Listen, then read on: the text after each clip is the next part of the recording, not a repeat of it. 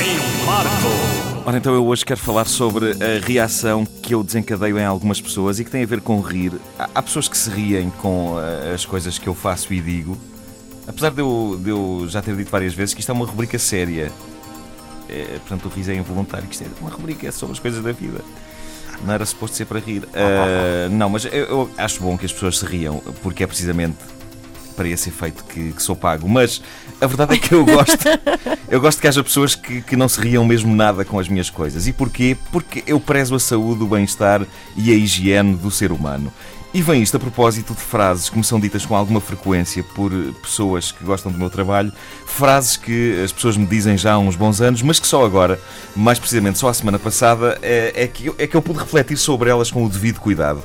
E devo dizer que fiquei preocupado. Quem desencadeou isto foi um taxista, apreciador do meu trabalho eh, há vários anos, dizia-me ele que quando me ouvia, escangalhava-se todo a rir. Uh, ele disse, e passo a citar: Epá, você nem imagina, escangalhei-me a rir uh, com as suas piadas. Ora, eu gosto e quero que as pessoas se riam, até porque rir faz bem à saúde. Uh, não sei, é sequer que uma pessoa se escangalhe a rir à conta das coisas que eu digo. Ninguém quer escangalhar-se a fazer o que quer que seja, muito menos a rir. Eu acho que uma pessoa a ter de se escangalhar, que seja com coisas dignas de escangalharem uma pessoa, sei lá, tipo um atentado terrorista, um atentado é coisa para escangalhar um ser humano, sobretudo se ele estiver mesmo no sítio onde as coisas rebentem. Uh, e isso aí, sim, é uma maneira grandiosa e digna de uma pessoa se escangalhar.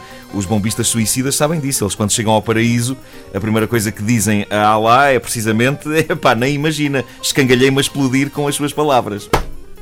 Mas os efeitos das piadas não ficam por aqui. Quando um ser humano quer fazer passar a ideia com particular uh, força uh, e veemência de que riu muito, mesmo muito com uma piada, utiliza também a expressão parti-me a rir. Uh, uma vez mais, eu espero que isto seja mesmo só uma expressão. Parti-me a rir. Como é que uma pessoa se parte a rir?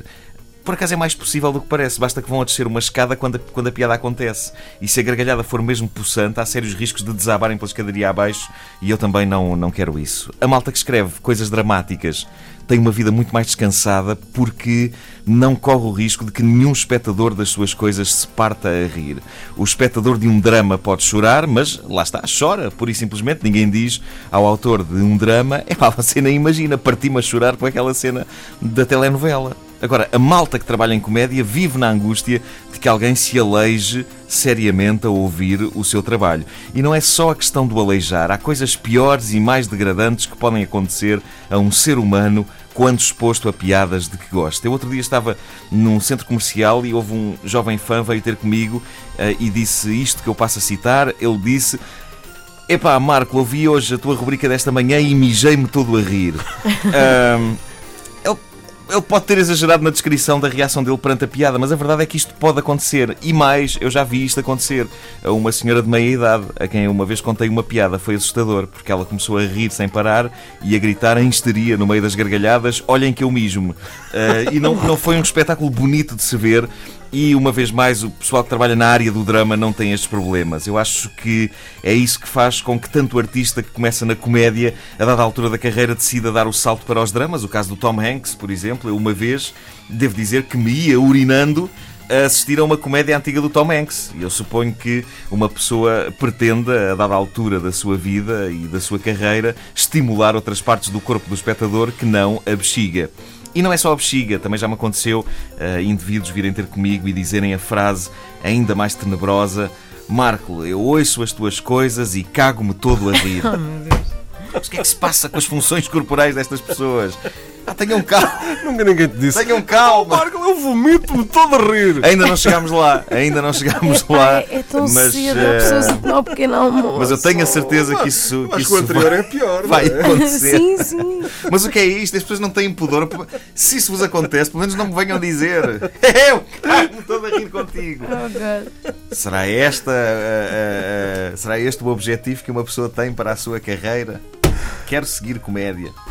Quero pôr pessoas a defecar. Uh, epá, não sei o que é que se passa com as funções corporais destes indivíduos. Uh, não me parece de todo indigno se, uma vez por outra, o meu trabalho resolver os problemas de prisão de ventre dos ouvintes, mas para isso é sempre melhor contar com um laxante, não com um comediante. Uh, as pessoas reagem de formas estranhas a quem lhes fornece piadas. E nenhuma delas é, à partida, e se pensarmos bem nisso, eh, muito agradável. Aparentemente há pessoas que ficam severamente aleijadas com as minhas piadas, outras ficam incontinentes, e eu agora percebo o porquê de uma outra reação que os comediantes desencadeiam naqueles que assistem às coisas que eles escrevem e dizem.